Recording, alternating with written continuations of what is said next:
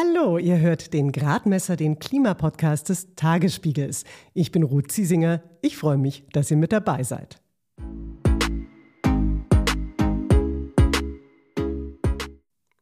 Wir reden ja meistens davon, dass wir das Klima retten wollen. Dabei ist es eigentlich umgekehrt. Es geht um uns. Wir wollen gut leben können, wir wollen gesund bleiben und genau dafür brauchen wir ein bestimmtes Klima.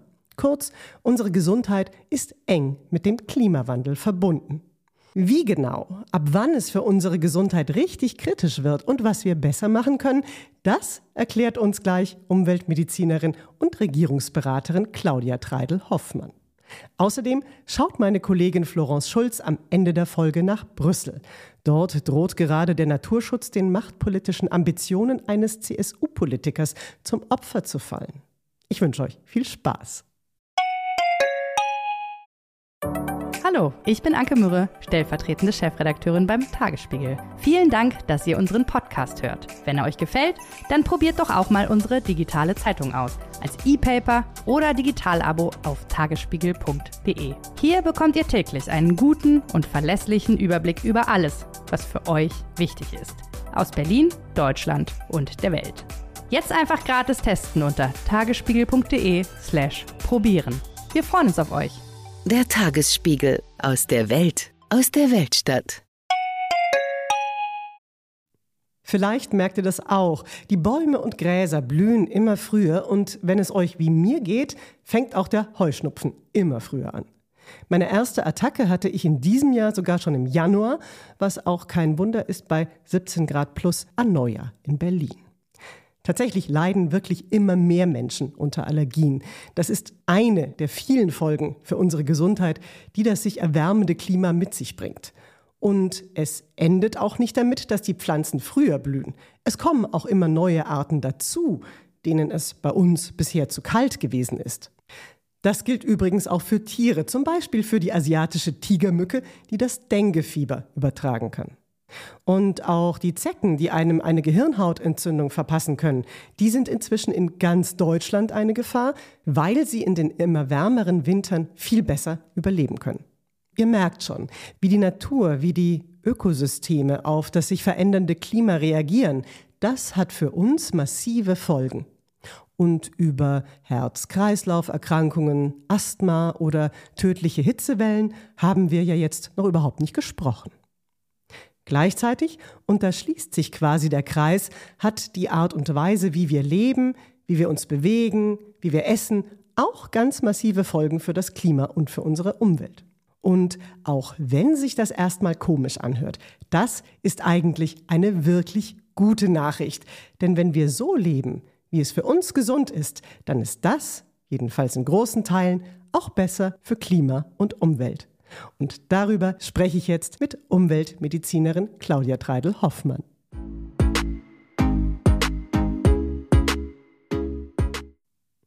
Frau Treidel-Hoffmann, ich freue mich wirklich sehr, dass Sie Zeit für unser Gespräch haben, denn Sie sind wirklich sehr beschäftigt. Das sieht man allein an den ganzen Jobs, die Sie machen.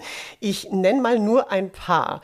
Sie sind ja von Haus aus Dermatologin und Allergologin und dann haben Sie an der Uni Augsburg den Lehrstuhl für Umweltmedizin innen und leiten an der Uniklinik dort auch noch die Umweltambulanz.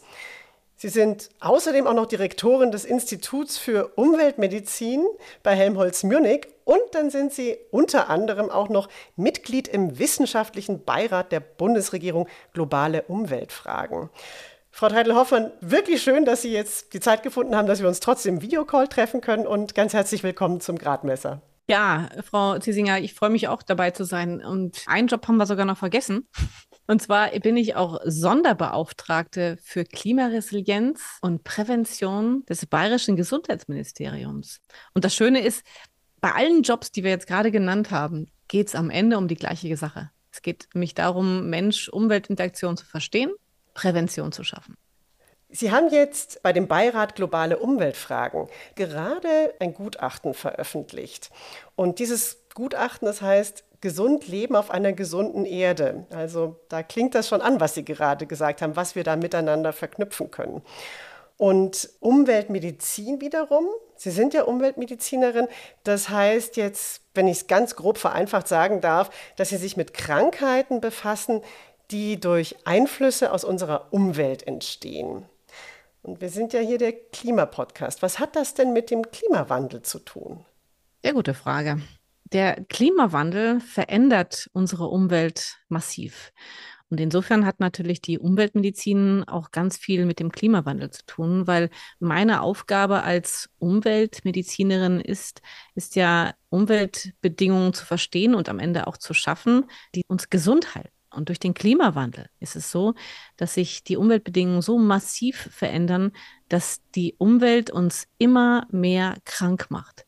Und deswegen ist Klimawandel für mich ein ganz, ganz großes Thema, sowohl in Forschung als auch im täglichen Umgang mit den Patientinnen und Patienten. Nur nochmal, dass ich das richtig verstehe. Der Klimawandel und unsere veränderte Umwelt, beides zusammen macht uns krank, richtig?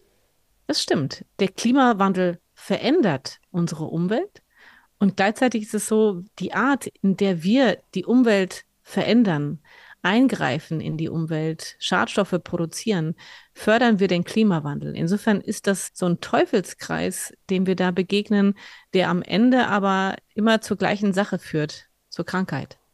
Wir sind ja eigentlich, gerade was Krankheiten betrifft, über Jahrzehnte auf einem sehr aufsteigenden Ast gewesen, würde ich mal sagen. Also wenn man in so einem reichen Land lebt wie Deutschland, dann profitieren wir da sehr von dem tollen medizinischen Fortschritt, den wir haben. Und die Lebenserwartungszeit hat sich erhöht. Jetzt gibt es aber inzwischen immer mehr Krebserkrankungen. Es gibt auch mehr Herz- und Kreislauferkrankungen. Die Atemwegserkrankungen, die nehmen auch zu. Ist da ein Zusammenhang? So wie ich sie verstehe, ist die geschädigte Umwelt ja direkt mit für solche Entwicklungen verantwortlich. Was machen wir denn da konkret falsch? Sind schneller, wenn wir sagen, was machen wir richtig. Ich meine, wir suchen immer nach den schädigenden Umweltfaktoren und davon haben wir viele. Ja, ich nenne die gleich, aber ich sage Ihnen erstmal, welche Erkrankungen durch diese schädigenden Umweltfaktoren entstehen. Und zwar sind das die sogenannten Non-Communicable Diseases, nicht übertragbare Erkrankungen oder NCDs auch genannt. Ja, diese Erkrankungen sind zusammengefasst in fünf Gruppen. Das sind einmal kardiovaskuläre Erkrankungen, chronische Lungenerkrankungen, Krebs, Diabetes, also Zuckerkrankheit und mentale Erkrankungen. Diese fünf Gruppen werden durch fünf Umweltfaktoren verursacht. Und zwar dazu gehört ungesunde Diät, Rauchen, ist übrigens schädlich, ja, ganz neue Ergebnisse, kleiner Scherz. Dann nicht bewegen, zu viel Alkohol, so sagt es die WHO. Und zuletzt genannt die Umweltverschmutzung, Air Pollution, gerade die Luftverschmutzung. Und diese fünf Risikofaktoren sind anerkannt von der Weltgesundheitsorganisation, diese fünf Gruppen von nicht übertragbaren Erkrankungen zu verursachen. Warum ist das so wichtig? Weil diese Erkrankungen machen, festhalten, 71 Prozent aller Todesfälle weltweit aus. Und 15 Millionen Menschen sind jedes Jahr, verkürzten ihr Lebensjahr sozusagen, ihre Lebensjahre durch die NCDs, ja. Man kann auch sagen, dass alle zwei Sekunden jemand zwischen 30 und 70 an einer nicht übertragbaren Erkrankung stirbt. Alle zwei Sekunden.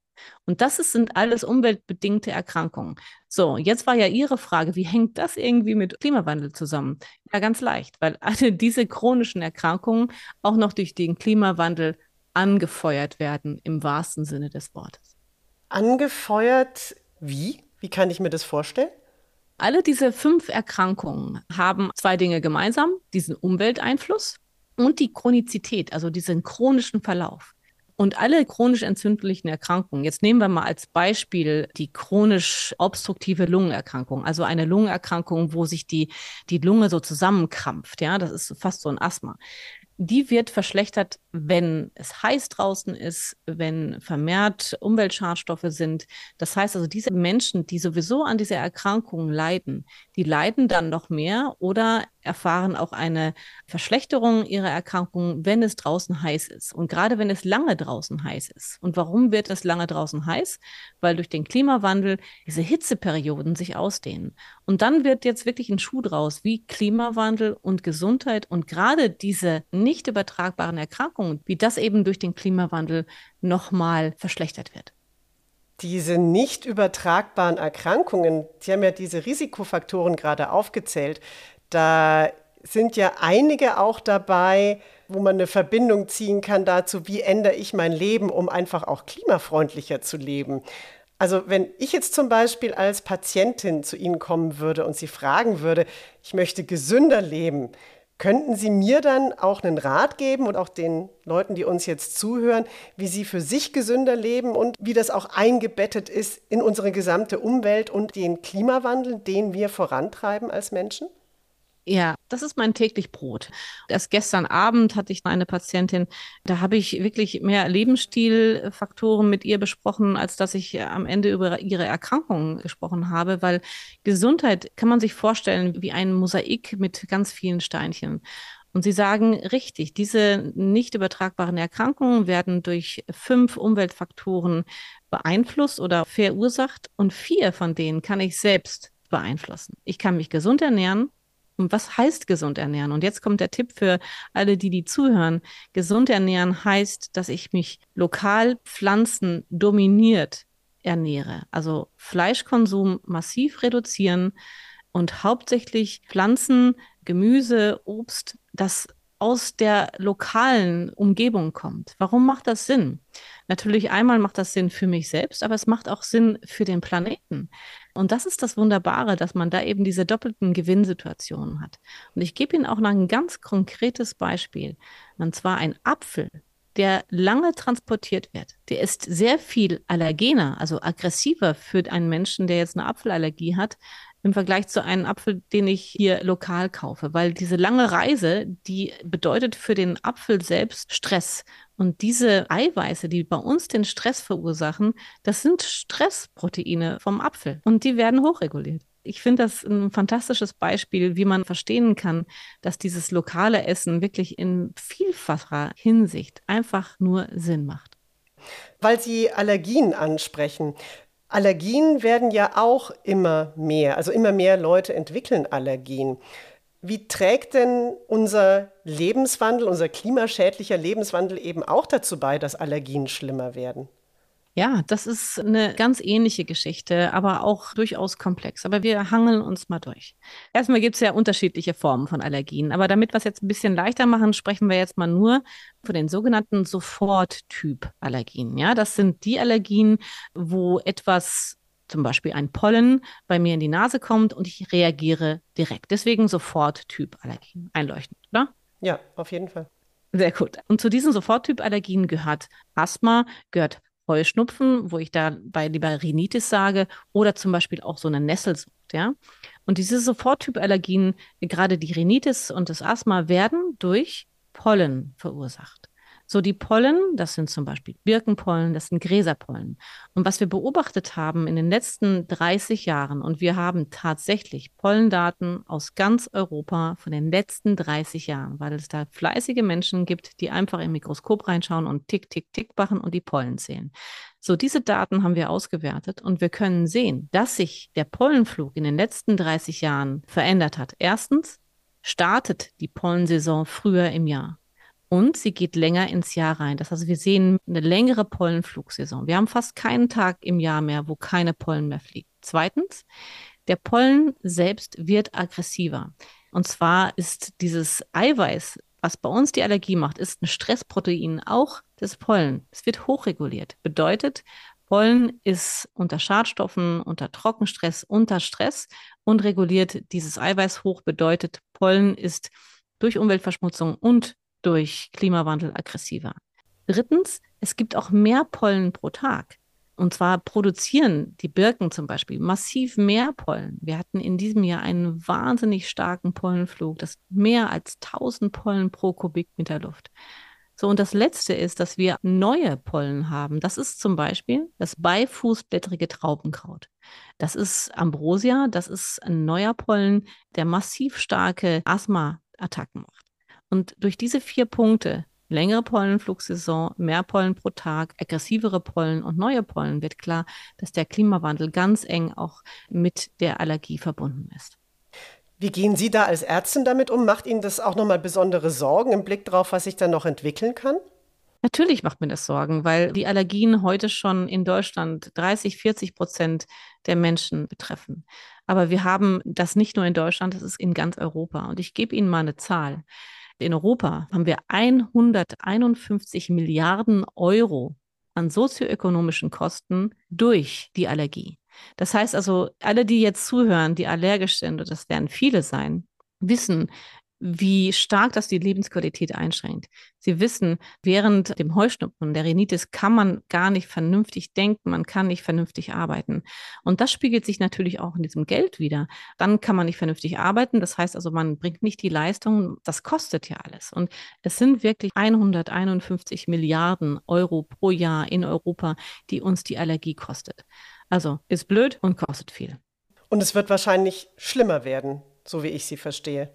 Genau. Wir sehen das schon. Die Allergien nehmen weiter zu. Und das sind natürlich nicht nur die Pollen, die dazu führen, dass die Allergien zunehmen, sondern wir sehen auch eine Zunahme der Allergien durch Chemikalien, durch Detergenzien. In Waschmitteln haben wir diese Stoffe.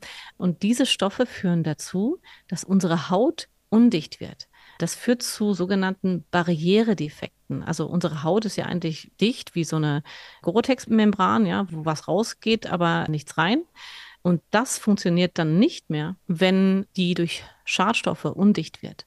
Und so eine undichte Haut führt dazu, dass dann eben auch Allergene, also diese Eiweiße durch die Haut durchdringen können und dann erst entwickeln wir Allergien. Bedeutet, durch diese ganzen Chemikalien die führen dazu, dass Allergien noch weiter zunehmen. Es ist eine Kombination aus vielen Dingen. Lebensstil gehört dazu, Stress gehört dazu. Wir könnten jetzt noch Stunden über die Ursachen sprechen, warum Allergien zunehmen. Und Klimawandel ist ein Punkt. Was beim Klimawandel ja ganz akut bedrohlich ist, das ist die Hitze.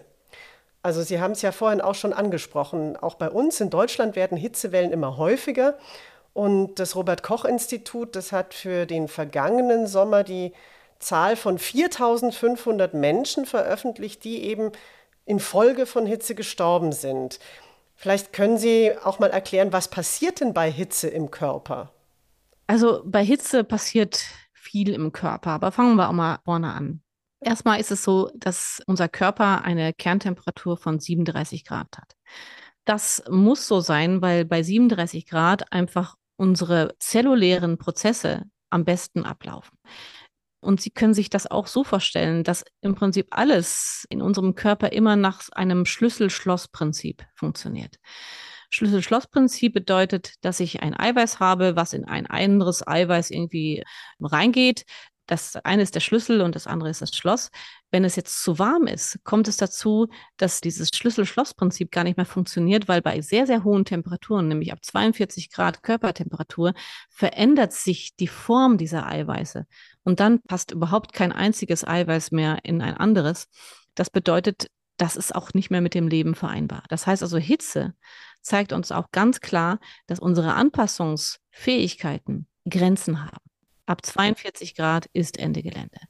So, normalerweise versuchen wir also, diese 37 Grad aufrechtzuerhalten. Um das zu schaffen, schwitzen wir dann zum Beispiel, ne, um die Oberfläche zu kühlen. Es ist aber auch so, dass die Blutgefäße dann weitgestellt werden. Deswegen haben Menschen auch so einen hochroten Kopf dann. Wenn dann alle Gefäße weitgestellt werden, dann kann es auch dazu kommen, dass der Blutdruck sinkt, ja. Aber gleichzeitig kann es auch dazu kommen, dass gerade bei Menschen, die da empfänglich sind für, dass der Blutdruck sogar krankhaft ansteigt und dass es dann am Ende auch zum Herzinfarkt, zum Schlaganfall kommt. Aber auch bei Menschen mit Lungenerkrankungen, die können gar nicht mehr atmen bei der heißen Luft. Also das sind viele Prozesse, die ablaufen. Aber am Ende dreht sich alles darum, dass der Körper versucht, die Temperatur bei 37 Grad zu halten was eben normalerweise, wenn es draußen so 21, 22 Grad sind, leicht fällt. Aber wenn es draußen halt 35 Grad sind, 30 Grad sind, dann muss sich der Körper nur darauf konzentrieren und kann andere chronische Erkrankungen gar nicht mehr regulieren. Und deswegen dekompensieren nämlich dann auch die Menschen. Dekompensieren, das heißt was genau? Dekompensieren bedeutet, ich habe jetzt sowieso eine chronische Herzerkrankung, die habe ich im Griff. Jetzt ist es draußen heiß und dann kommt das aus dem Gleichgewicht. Dekompensieren heißt, es kommt aus dem Gleichgewicht und es kann dann dazu führen, dass ich während so einer Hitzeperiode an dieser Erkrankung sterbe, obwohl ich mit dieser Erkrankung unter normalen Bedingungen noch lange hätte leben können. Sie haben ja gerade auch gesagt, es gibt so Grenzen der Anpassung. Wir laufen ja im Moment aktuell auf eine Erderwärmung, ich glaube, von mindestens 2,8 Grad im Vergleich zur Zeit vor der Industrialisierung zu. Aber was hieße ein solcher Temperaturanstieg für uns Menschen? Man denkt, es war jetzt auch im Frühjahr gefühlt relativ kühl bei uns. Und da haben ja viele gesagt, ja, hoffentlich wird es mal endlich warm. Wenn wir da über Hitzeschutzmaßnahmen gesprochen haben, dann kommen natürlich auch die Kritiker, die sagen, jetzt lass uns doch mal die Wärme genießen. Aber das ist wirklich falsch gedacht, ja, weil diese 2,5 Grad, ja, ist unfassbar. Das bedeutet, dass viele Bereiche auf unserem Planeten gar nicht mehr bewohnbar werden. Und wir wissen eben auch, dass gerade Deutschland bei 2,5 Grad äh, nicht 2,5 Grad wärmer ist, sondern 6, 7 Grad wärmer.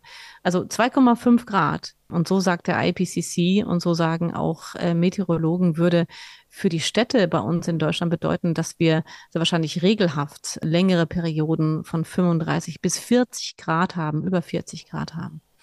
Und das werden viele nicht überleben.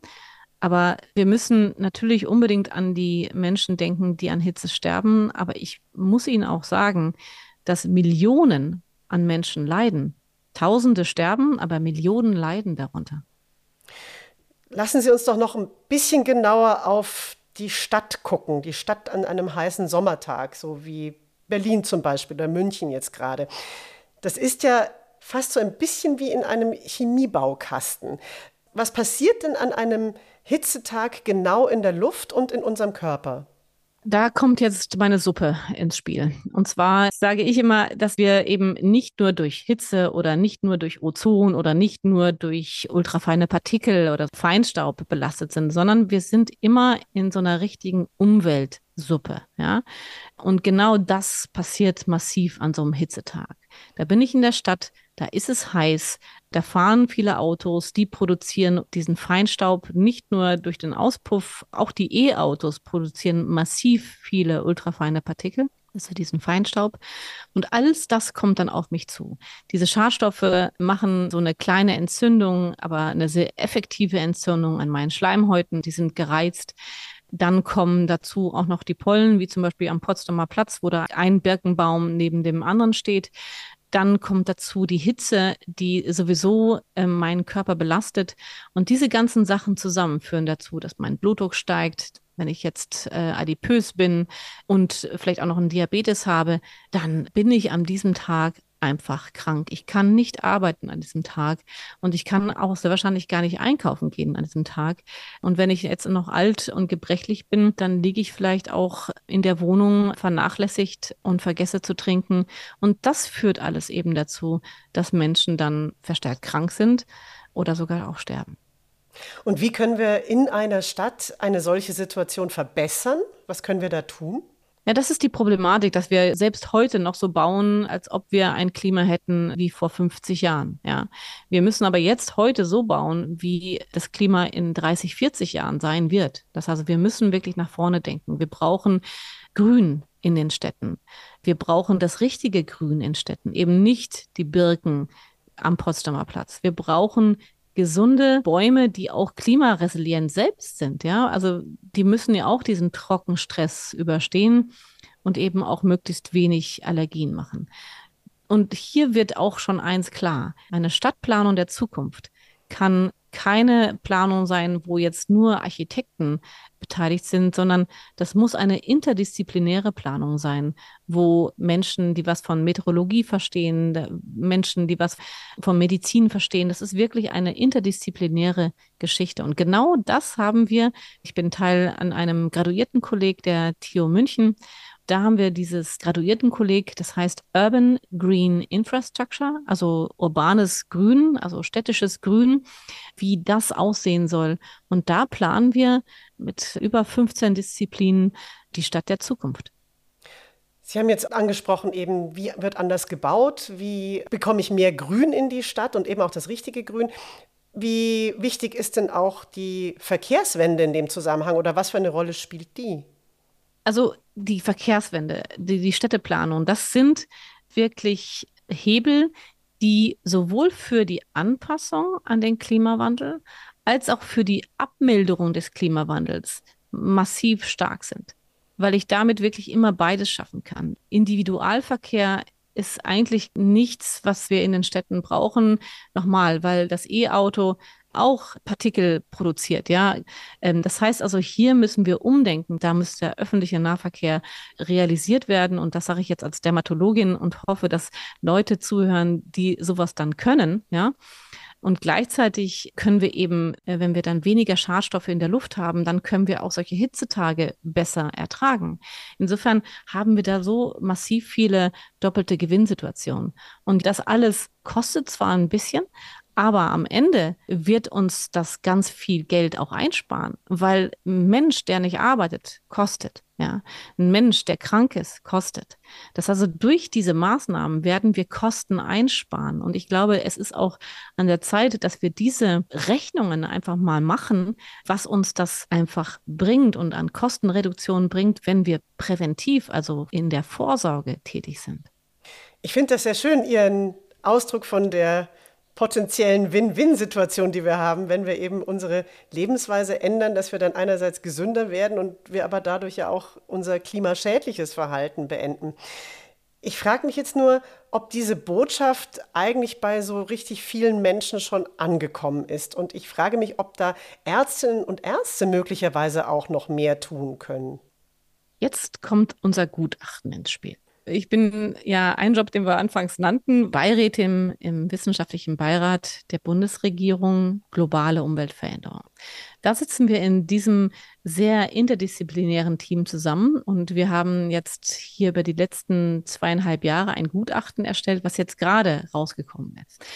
Und in diesem Gutachten, da haben wir genau diese Punkte nämlich angebracht, dass wir zu lange, gerade im Medizinbereich, immer dieses Reaktive hatten. Das heißt also, Patient kommt zu mir, ist krank, ich versuche was gegen die Krankheit zu machen. Aber noch viel besser wäre ja, wenn dieser Patient nie Patient geworden wäre, sondern gesund geblieben wäre. Und es gibt so viele Möglichkeiten, gesund zu bleiben. Insofern, Ihre Frage war ja, wie kann der Gesundheitssektor hier unterstützen?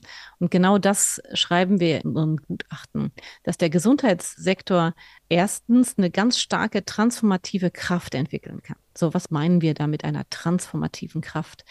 Er kann anstoßen, dass diese doppelten Gewinnsituationen schick werden dass es schick ist, wenn man sagt, ich esse lokal und pflanzenbasiert, weil es gut für mich ist und für den Planeten. Dass es einfach schick ist, Zug zu fahren und nicht mit dem Auto zu fahren. Dass es schick ist, lokal auch Urlaub zu machen. Wir haben so schöne Regionen in Deutschland, wo man Urlaub machen kann und sich wirklich erholen kann. Ich muss da gar nicht weit in die Welt fahren, sondern das geht auch hier. Und das kann der Arzt, die Ärztin auch in das Patientengespräch mit einbringen. Und so mache ich das. Also ich bringe, ich würde sagen, in fast jedes Patientengespräch diese doppelten Gewinnsituationen mit rein. Also auch wenn jemand mit einem Fußbild zu mir kommt, ja, und als Dermatologin können Sie sich vorstellen, dass ich da einige habe, da bringe ich mit ein, dass man gesund ist, sich bewegt, nicht raucht. Das kommt in jedes Patientengespräch mit rein. Wir haben jetzt ganz viel darüber gesprochen, was in unserem Körper passiert, wegen des Klimawandels. Und ich würde gerne zum Schluss jetzt noch ein bisschen auf die Psyche schauen. Und zwar haben Sie das ja erklärt, dass die Natur, das Grün uns hilft, bestimmte klimatische Situationen besser auszuhalten, dass es uns auch hilft, eine artenreiche Natur gesund zu bleiben. Und jetzt habe ich mal gelesen, Grün macht uns sogar auch noch glücklich. Stimmt das? Also es gibt wirklich umfangreiche Daten, die zeigen, wie grün unsere Psyche positiv beeinflusst, wie Menschen gesünder sind in grüner Umgebung, wie sogar weniger Straftaten begangen werden, wenn es grün ist. Also das ist sehr, sehr umfangreich. Und das hat sicherlich nicht nur was mit der Farbe grün zu tun, sondern es hat natürlich auch was damit zu tun, dass wenn ein Park in der Nähe ist, dass ich mich sportlich betätigen kann zum Beispiel. Das sind dann solche indirekten Effekte. Aber wenn wir jetzt über Grün und Psyche und Klimawandel sprechen, dann ist es natürlich so, dass wir auch dieser Tage sehen, wie Wiesen eben nicht mehr grün sind, wie Bäume die Blätter hängen lassen, wie Wälder brennen. Und das sind natürlich Dinge, die unsere Psyche beeinträchtigen können, wo wir einfach Angst haben, das zu verlieren, was so schön ist. Und da, da gibt es auch ein Wort sogar für, das heißt Solastalgie. Solastalgie bedeutet das Unwohlsein über den Verlust von Natur, den Verlust von dem, was wir so schätzen. Das ist jetzt nichts Pathologisches, sondern das ist ein Gefühl, was man entwickelt. Auch diese Klimaangst ist auch nichts Pathologisches, sondern das ist was fast Natürliches. Aber es gibt natürlich Menschen, die auch wirklich psychisch krank werden. Und dann haben wir natürlich auch das andere, dass Menschen zum Beispiel mit Alzheimer, Demenz oder auch Multiple Sklerose, also mit neurologischen Erkrankungen während Hitze auch wiederum schlechter mit ihren Symptomen umgehen können oder dass solche Erkrankungen da auch exazerbieren. Das ist das Wort, was wir nutzen, um zu sagen, dass eine Erkrankung schlechter wird, eine Exazerbation der Erkrankung.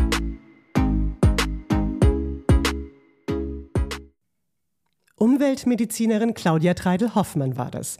Den Link zum Gutachten Gesund Leben auf einer gesunden Erde stelle ich euch in die Show Notes. Eine intakte Natur frei von Schadstoffen ist also existenziell wichtig für uns. Gleichzeitig wissen wir, in vielen Wäldern wütet der Borkenkäfer, Moore sind trockengelegt und vor allem auf Feldern und Wiesen herrscht im Zuge der industriellen Landwirtschaft Monokultur. Die EU-Kommission plant jetzt ein Gesetz, das helfen soll, so zerstörte Natur wiederherzustellen. Es ist das sogenannte Naturwiederherstellungsgesetz und es ist ein wichtiger Teil des Green Deals, also dieses großen Gesetzespakets, mit dem Kommissionspräsidentin Ursula von der Leyen die EU bis zum Jahr 2050 klimaneutral machen will. Und genau diese Verordnung zur Wiederherstellung der Natur, die droht jetzt im EU-Parlament zu scheitern. Und zwar an einer Allianz von Rechtspopulisten, Rechtsextremisten und der Europäischen Volkspartei, also Ursula von der Leyens eigener Parteienfamilie. Meine Kollegin Florence Schulz vom Tagesspiegel Background Energie und Klima weiß, was da los ist. Als erstes wollte ich von ihr wissen, was genau sieht das Gesetz eigentlich vor? Bei dem Gesetz geht es vor allem darum, dass man äh, beschädigte Ökosysteme wiederherstellt, und zwar 30 Prozent der besonders geschädigten Gebiete. Um die steht es nämlich ziemlich schlecht in Europa. Also wir reden hier sowohl von Land als auch von Wassergebieten. Insgesamt sagt man, dass 81 Prozent der Lebensräume in der EU in einem schlechten Zustand sind. Ähm, nur so als Beispiel, die Feuchtgebiete, äh, die es auch gibt in Europa, haben sich seit den 70er Jahren mehr als halbiert und darunter leiden auch zahlreiche Tierarten natürlich. Dieses Gesetz schreibt also vor, dass bis 2030 und dann auch später bis 2050 bestimmte Maßnahmen ergriffen werden müssen, damit diese Ökosysteme sich wieder erholen können. Zum Beispiel geht es darum, Moore wieder zu verwässern oder dafür zu sorgen, dass Blühstreifen angepflanzt werden, damit Bestäuber sich erholen können oder auch Städte mit Bäumen bepflanzt werden, um sie wieder zu vergrünen oder auch Flüsse zu verbinden. Das ist auch ganz wichtig. Jetzt gibt es Kritik an diesem Gesetzesvorhaben. Und zwar zum Beispiel vom Deutschen Bauernverband, der sagt, wenn das Gesetz so durchgezogen wird, dann, jetzt halten wir uns fest, dann ist die Ernährungssicherheit in Europa nicht mehr zu gewährleisten. Stimmt das? Nein, das kann man so nicht sagen. Der Bauernverband sagt, da könnten bis zu, ich glaube, 1,3 Millionen Hektar Fläche eigentlich wegfallen. Aber man muss sagen, bestimmter Prozentsatz der landwirtschaftlichen Fläche wird ja schon benutzt für Blühstreifen etc., für Biodiversitätsmaßnahmen. Und ja, in den Mitgliedstaaten sind schon so vier bis sieben Prozent der landwirtschaftlichen Fläche, die dafür verwendet werden, Dazu kommt, dass ungefähr ein Drittel aller Lebensmittel sowieso im Müll landen derzeit, dass ungefähr 12 Prozent der landwirtschaftlichen Fläche für Energiepflanzen verwendet wird. Das sind alles Dinge, wo man sagen muss, wir haben jetzt kein Problem der Lebensmittelknappheit, in das wir hineinsteuern. Und dazu muss man sagen, dass der Bauernverband da auch so ein bisschen auf verlorenem Posten steht, weil auch von Seiten der Wissenschaft und auch Seiten der Unternehmen da ganz klar das Argument hervorgebracht wird, wir brauchen äh, eine gesunde Biodiversität. Es gab jetzt zum Beispiel einen Brief von über 3000 Forschenden, die nochmal betont haben, wie wichtig das ist für den Mensch und seine Umgebung, dass wir gesunde Ökosysteme haben. Warum stellt sich denn dann jetzt auf einmal die eigene Fraktion, die EVP, gegen Ursula von der Leyen, gegen die Kommissionspräsidentin, wenn eigentlich doch sehr viel für das Gesetz spricht? Hat das jetzt wirklich inhaltliche Gründe oder spielen da andere Dinge eine Rolle? Dahinter stecken auf jeden Fall politische Erwägungen. Ganz zentral ist da der Manfred Weber, der Vorsitzende der EVP, der immer noch diese alte Fehde am Laufen hat mit Ursula von der Leyen, da er damals als Spitzenkandidat für die EVP angetreten ist in der letzten Europawahl, dann aber in letzter Minute übergangen wurde und sich immer noch Hoffnungen macht, möglicherweise Kommissionspräsident werden zu können.